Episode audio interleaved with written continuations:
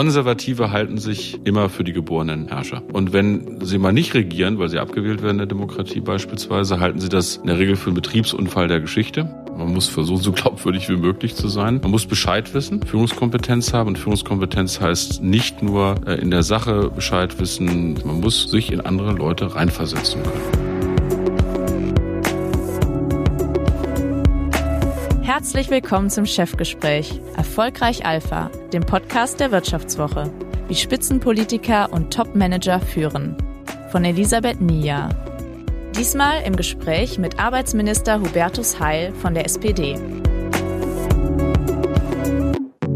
Guten Tag, Herr Heil. Sie sind ja im Moment mit vielen Themen im Gespräch. Rente, Hartz IV, Arbeitsmarkt und so weiter. Wir wollen mit Ihnen heute für unseren Vivo-Podcast vor allem über das Thema Führung sprechen. Führung in der Arbeitswelt von heute und von morgen, Digitalisierung, solche Themen und auch Führung in der Politik. Fangen wir mal mit der Arbeitswelt von morgen an. Sie haben ja Kollegen im Ministerium, die sich in einer sogenannten Denkfabrik damit beschäftigen. Eine Etage entfernt von hier. Wir sitzen gerade in Ihrem Ministerbüro.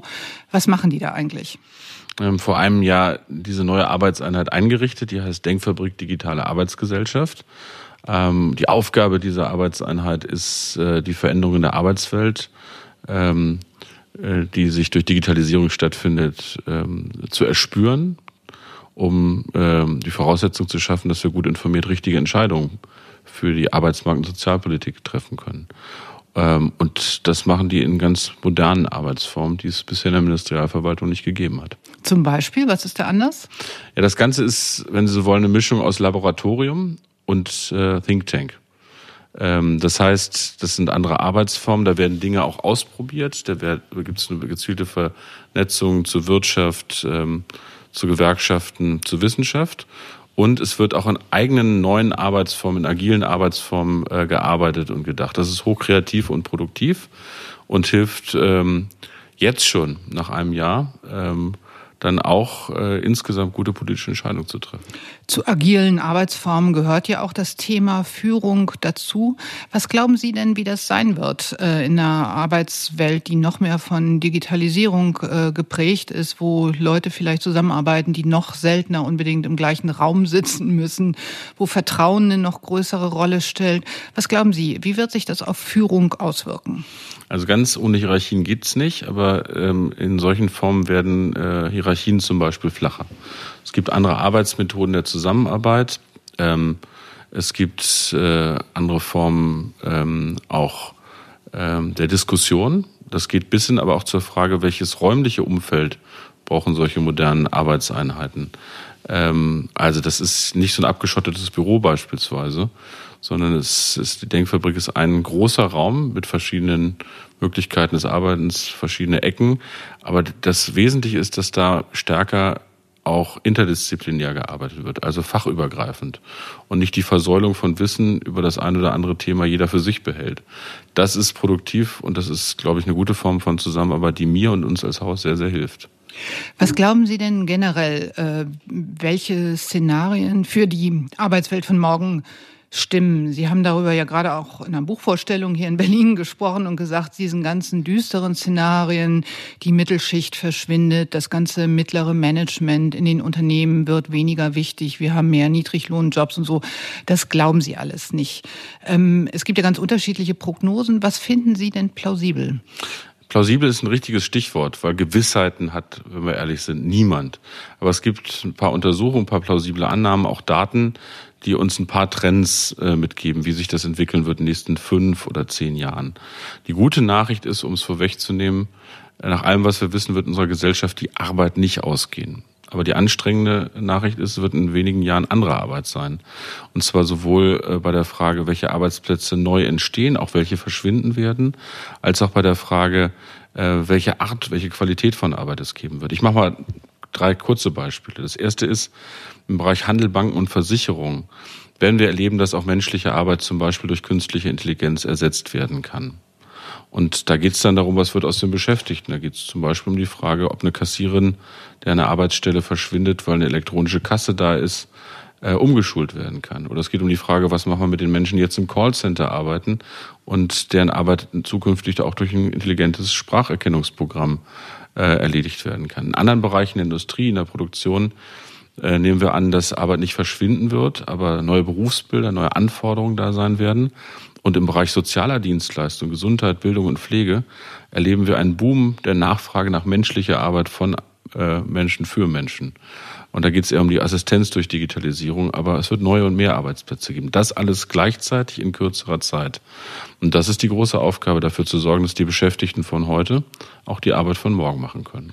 Dafür müssen Führungskräfte ja sich vor allem mit dem Thema Bildung auch beschäftigen. Was glauben Sie denn, wie gut sind die Chefs in Deutschland auf das Thema äh, Weiterbildung eingestellt? Na, es fängt erstmal da, äh, dabei an, selbst zu begreifen, dass das nicht nur für die Kolleginnen und Kollegen, Mitarbeiter und Mitarbeiter gilt, sondern auch für Führungskräfte selbst.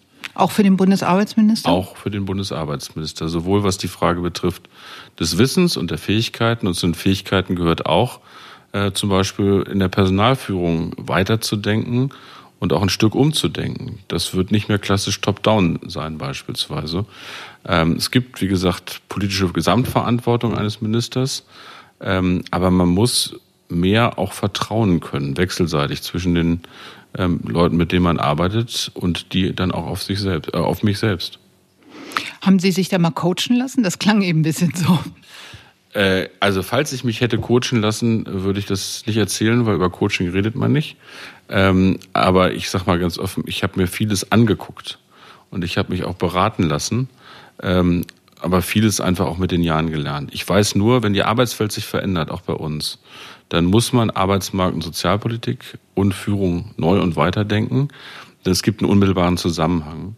Ähm, wenn durch technischen Fortschritt sich immer Arbeitsorganisation verändert hat, wie früher mal das Fließband die Fabrik verändert hat und auch die Arbeitsorganisation, dann ist mit Händen zu greifen, dass wenn wir sinnvoll, produktiv und auch inklusiv diese neuen Technologien äh, nutzen wollen, wir unsere Arbeitsformen verändern müssen.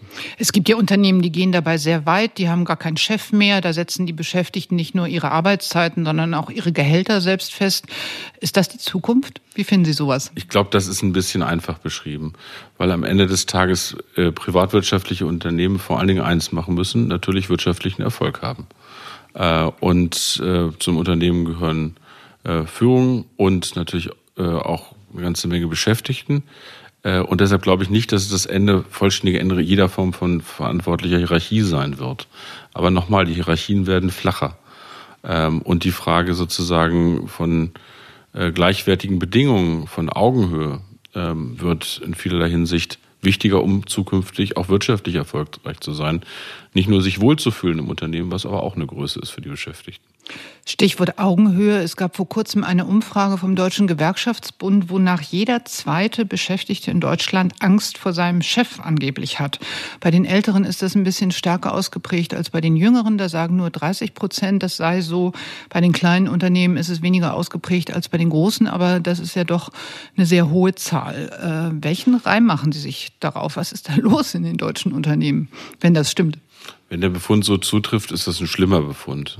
Und nicht nur, weil äh, das allein wäre ja schon ein Grund, äh, dass möglicherweise eine Ursache dafür ist, wenn Menschen angstvoll dauerhaft zur Arbeit geht, dass das eine Ursache sein kann, gerade wenn Arbeitsverdichtung dazukommt, ähm, dass es mehr Erkrankungen gibt, mehr auch psychische Erkrankungen, was wir zunehmen. Die physischen, körperlichen Erkrankungen gehen zurück durch Arbeitsentlastung, aber die Zahl von psychischen Erkrankungen auch in der Arbeitswelt nimmt zu.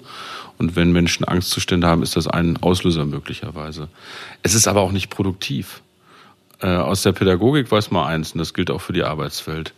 Menschen lernen von positiven Beispielen immer mehr als von abschreckenden. Das heißt, Motivation ist äh, produktiver am Ende des Tages als äh, Angst. Das heißt, führen durch Vorbild vor allem. Auch, ähm, aber auch durch Rückmeldungskultur.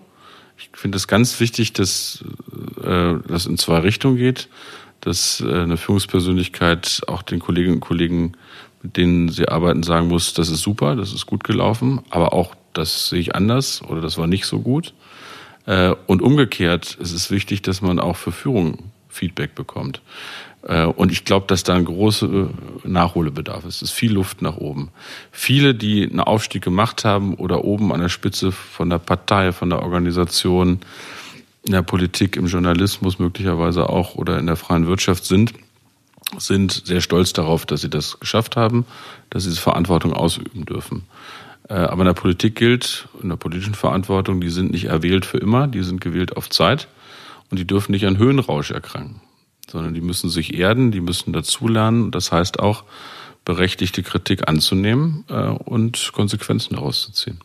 Ähm, das gilt natürlich auch äh, für Unternehmen und für Ministerien. Sie können ja hier damit anfangen, so eine Feedback-Kultur einzuführen und zum Beispiel ähm, Abteilungsleiter von Ihren Mitarbeitern bewerten lassen. Wäre das denkbar auch in der Behörde?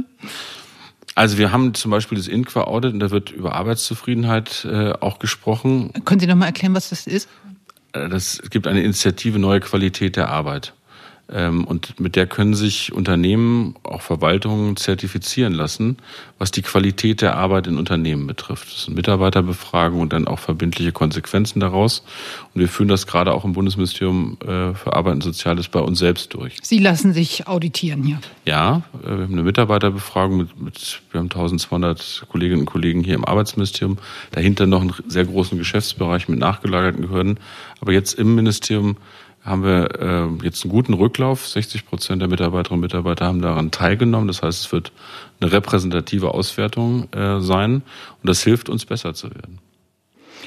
Ähm, diese Themen, die Sie angesprochen haben, ähm, psychische Erkrankungen, Vertrauen, ähm, flexible Arbeitszeiten, das sind ja alles so Stichworte, die auch klar machen, dass man durch Gesetze vielleicht vieles schwerer als früher regeln kann. Ähm, wenn irgendwie der Rücken kaputt war, konnte man das von einem Arzt leichter feststellen lassen als bei vielen psychischen Erkrankungen beispielsweise. Müssen die Sozialdemokraten und auch die Gewerkschaften sich vielleicht so ein bisschen damit abfinden, dass in der Arbeitswelt von morgen mit ihren flexibleren Arbeitszeiten und äh, neuen Arbeitsformen sich generell viel weniger gesetzlich regeln lässt als in der Vergangenheit? Ich glaube schon, dass Politik einen gesetzlichen Rahmen setzen muss in der Arbeitswelt. Es gibt einen Vorrang demokratischer Politik auch vor wirtschaftlichen Prozessen. Wir nennen das soziale Marktwirtschaft soziale Demokratie, Sozialstaat, wie immer Sie es wollen. Das ist Ihr Ziel, aber die Frage war ja eher, ob das ja. einfach viel schwerer wird in Zeiten von digitaler Arbeitswelt. Es, es wird nicht unbedingt einfacher, weil vieles sehr ausdifferenziert ist.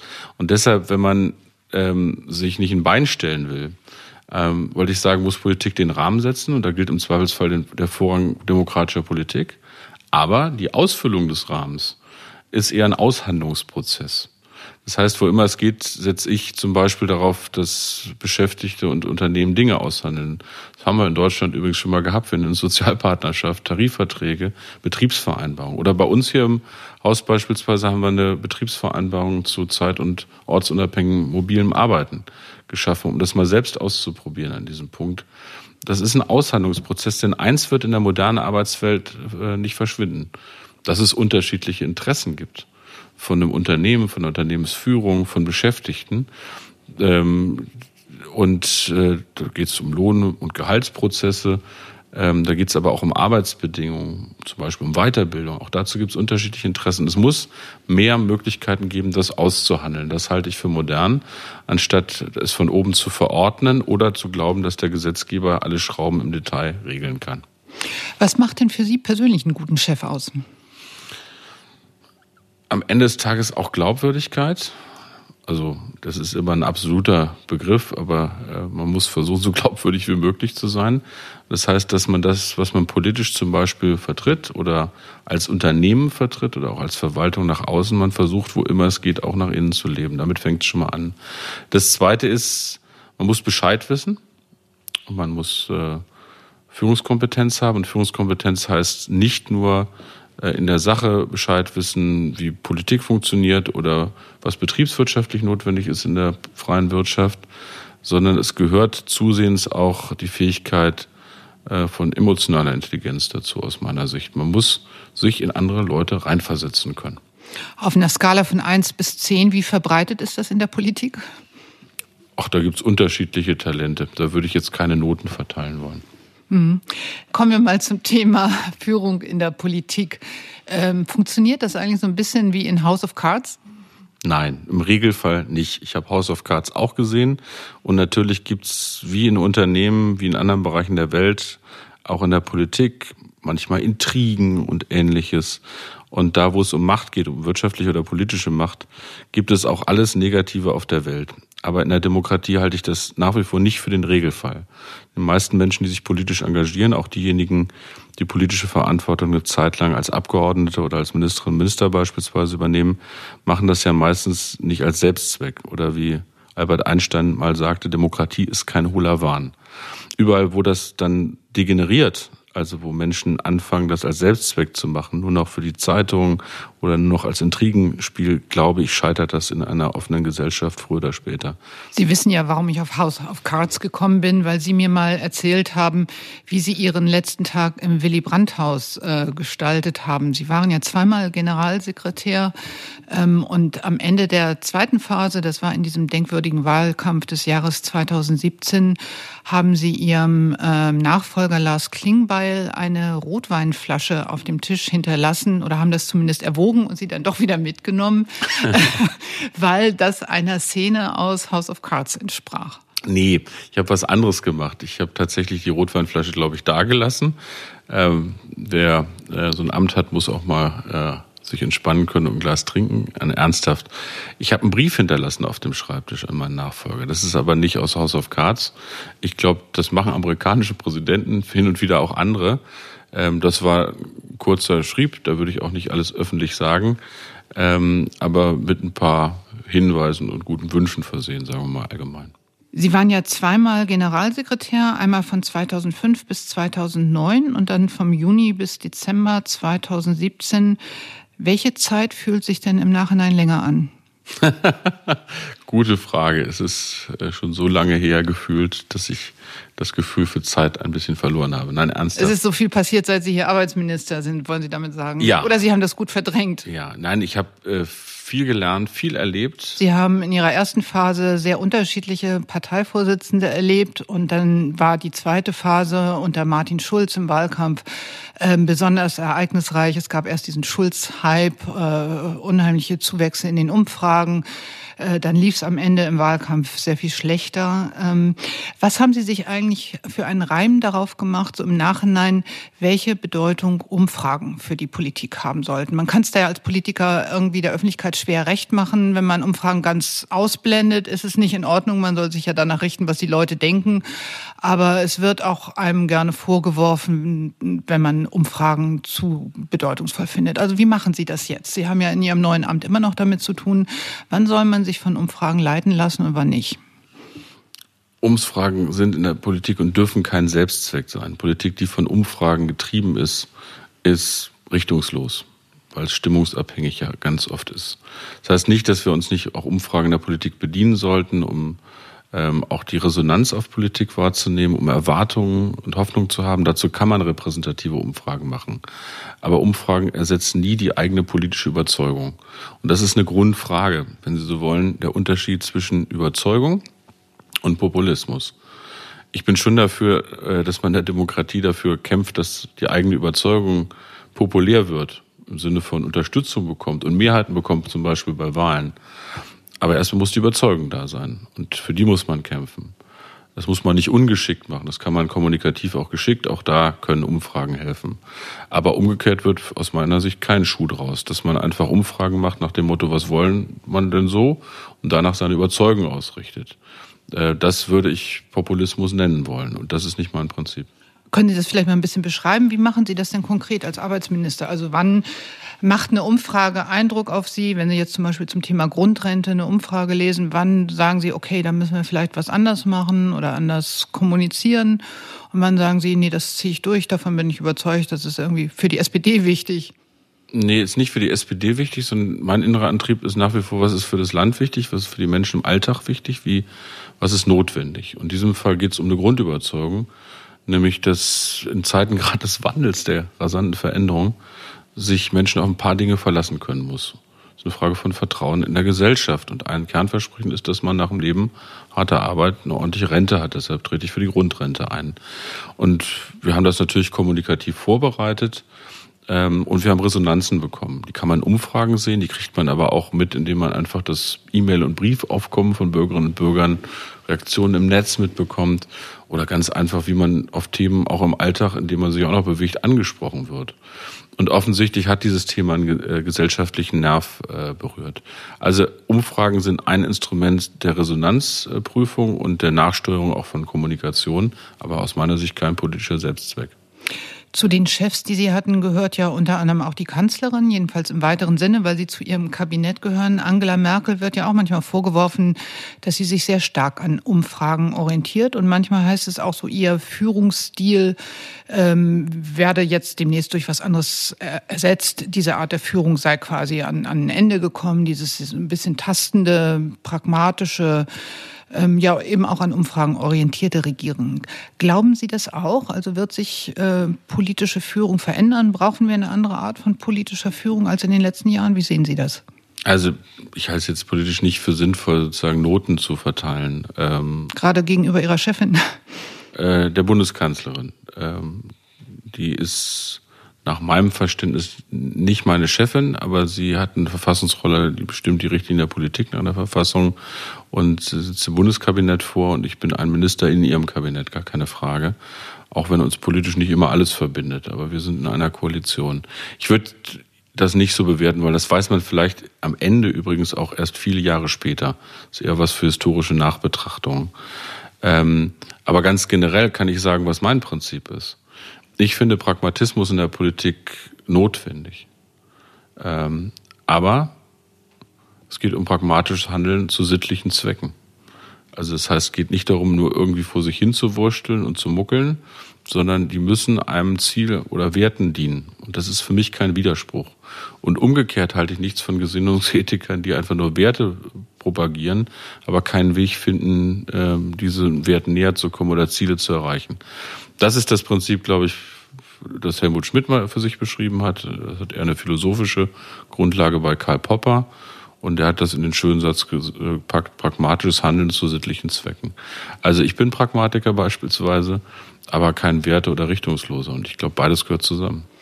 Sie sind ja, glaube ich, generell ein Helmut Schmidt-Fan. Zumindest steht hier in Ihrem Ministerbüro auch ein Bild, das Sie als äh, Junge mit Helmut Schmidt zeigt. Da sind Sie ihm, glaube ich, mal auf einem Kirchentag begegnet und irgendjemand hat dann äh, ein Foto gemacht von Ihnen beiden. Ähm, Helmut Schmidt ist ja aber auch ein Beispiel dafür, wie schwierig Führung in der SPD ähm, sein kann. Ähm, was ist eigentlich da Ihr Resümee als jemand, der nun als Generalsekretär damit auch viel zu tun hatte, unterschiedliche Parteichefs erlebt hat? Welche Art von Führung schätzt die SPD? Da gibt es ja ein breites Spektrum zwischen einerseits dem sehr diskursfreudigen, diskussionsorientierten Teil, der ganz viel Beteiligung der Basis fordert, aber auch eine ganz andere Tradition, die vielleicht eher Menschen wie Schmidt, Gerhard Schröder, Franz Müntefering äh, verkörpern. Also klare Ansagen, auch mal ein Basta, kurze Sätze und so weiter. Hm. Was glauben Sie, wie führt man am besten die SPD? Was will die Partei eigentlich? also ich muss noch dazu sagen, ich habe keine politischen Vorbilder und Helmut Schmidt ist ein, ist ein großer, aber wenn ich mich an jemanden mehr orientiere von den Großen in der Vergangenheit, ist das jemand wie Egon Bahr, der übrigens auch das Prinzip hatte, nicht nur ähm, Ziele zu propagieren, sondern Schritt für Schritt einen Weg zu finden, ihm nahe zu kommen in der Ostpolitik beispielsweise. Und dafür muss man übrigens erstmal Realitäten anerkennen, um sie Stück für Stück zu verändern, sich mit Verhältnissen abzufinden. Was die Führung in der SPD betrifft, ähm, glaube ich, geht es um Führen und Zusammenführen. Das ist beides wichtig. Und dazu muss man wissen, dass die Ideengeschichte, die Parteien prägen, auch politische Führungskulturen ausmachen. Ich will es mal ein bisschen überspitzt historisch sagen. Ich glaube, das gibt da so Urströmungen in den Parteien.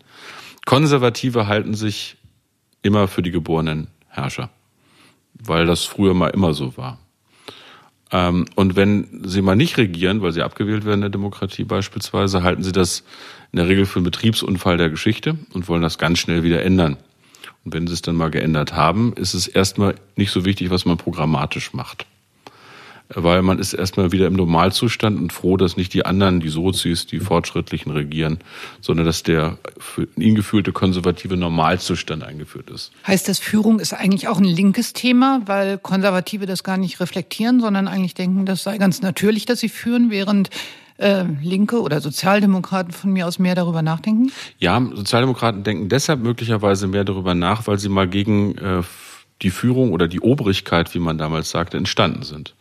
Ähm, und äh, selbst wenn Sie es jetzt heute in der demokratischen, also im 19. Jahrhundert, gegen Kaiser und König ähm, und Obrigkeit, äh, das war eine Emanzipationsbewegung.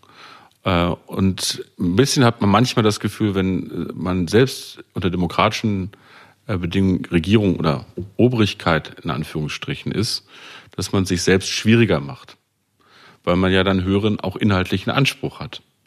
Äh, also, wenn die CDU im Kanzleramt ist, ist erstmal wichtig, dass sie im Kanzleramt ist und nicht die SPD. Wenn die SPD im Kanzleramt ist, fragen wir, welche Ziele äh, wir noch nicht erreicht haben und welche wir noch erreichen wollen. Das ist schon ein Unterschied. Wobei Gerhard Schröder berühmt war dafür, dass er am Zaun gerüttelt hat und gesagt hat, ich will hier rein. Da klang das auch ein bisschen so, als sei das das eigentliche Ziel, oder? Das ist kein Selbstzweck. Wie gesagt, man muss Führung wollen. Ähm, in der Demokratie als äh, Partei auch anstreben aus meiner Sicht. Aber auch da, Führung ist kein Selbstzweck. Es ist kein Selbstzweck, im Kanzleramt zu hocken, weil es äh, so schön ist, dass es nicht die andere Partei ist. Das ist jedenfalls meine Überzeugung. Aber man muss beides wollen und das ist etwas, wo die Sozialdemokratie sich nicht immer selbst leicht macht. Weil man eben höhere inhaltliche Ansprüche an sich und die Gesellschaft hat, möglicherweise. Aber auch das ist ein Grund, warum ich in der SPD bin, dass wir uns mit der Macht nicht einfach machen. Auf der anderen Seite sage ich in meiner Partei, die Opposition, äh, weil man da immer sich nach dem Motto die Finger nicht schmutzig, die reine Lehre vertreten können. Äh, Opposition ist wirklich Mist. Ich habe das vier Jahre mal erlebt. Da hat man eine Überzeugung, man kann die nicht wirklich wirkungsmächtig machen. Opposition ist wichtig in der Demokratie, man muss eine Regierung kontrollieren. Aber wenn man das auch durchsetzen will, Schritt für Schritt, und wenn es nicht zu 100 Prozent ist, zumindest mal zu 70, 80, 90 Prozent, dann muss man sich darauf einlassen, dass äh, man auch Verantwortung ausüben muss. Ähm, ganz zum Schluss vielleicht die Frage ähm, von den Chefs, die Sie selber hatten. Von wem haben Sie sich da irgendwas abgeguckt oder was ähm, hat Sie da am meisten geprägt? Alle, ich habe von allen irgendwas gelernt. Zum Beispiel? Unterschiedliches. Ähm, aber wenn Sie mich fragen, äh, wessen, wessen Führungsverhalten ich besonders motivierend fand, dann äh, kann ich sagen, es war ein Glück, äh, als stellvertretender Fraktionsvorsitzender für den Fraktionsvorsitzenden Frank-Walter Steinmeier zu arbeiten. Weil er, wie ich finde, ein sehr modernes Führungsverständnis hat, weil er unglaublich wissbegierig ist ähm, und weil es im Menschlichen einfach auch sehr angenehm war. Ähm, so, und sonst habe ich alles erlebt, was man so erleben kann, ähm, aber mehrheitlich Gutes. Herzlichen Dank. Danke. Das war Chefgespräch Erfolgreich Alpha, wie Spitzenpolitiker und Topmanager führen von Elisabeth Nia. Diesmal im Gespräch mit Arbeitsminister Hubertus Heil von der SPD. Unser Podcast wird produziert von Anna Höhnscheid, Ellen Kreuer, Lutz Knappmann und Michael Schumacher. Neue Folgen erscheinen immer freitags um 15 Uhr. Wie Sie unseren Podcast abonnieren können, Dazu finden Sie alle Informationen unter vivo.de slash podcast. Herzlichen Dank fürs Zuhören. Bis nächste Woche.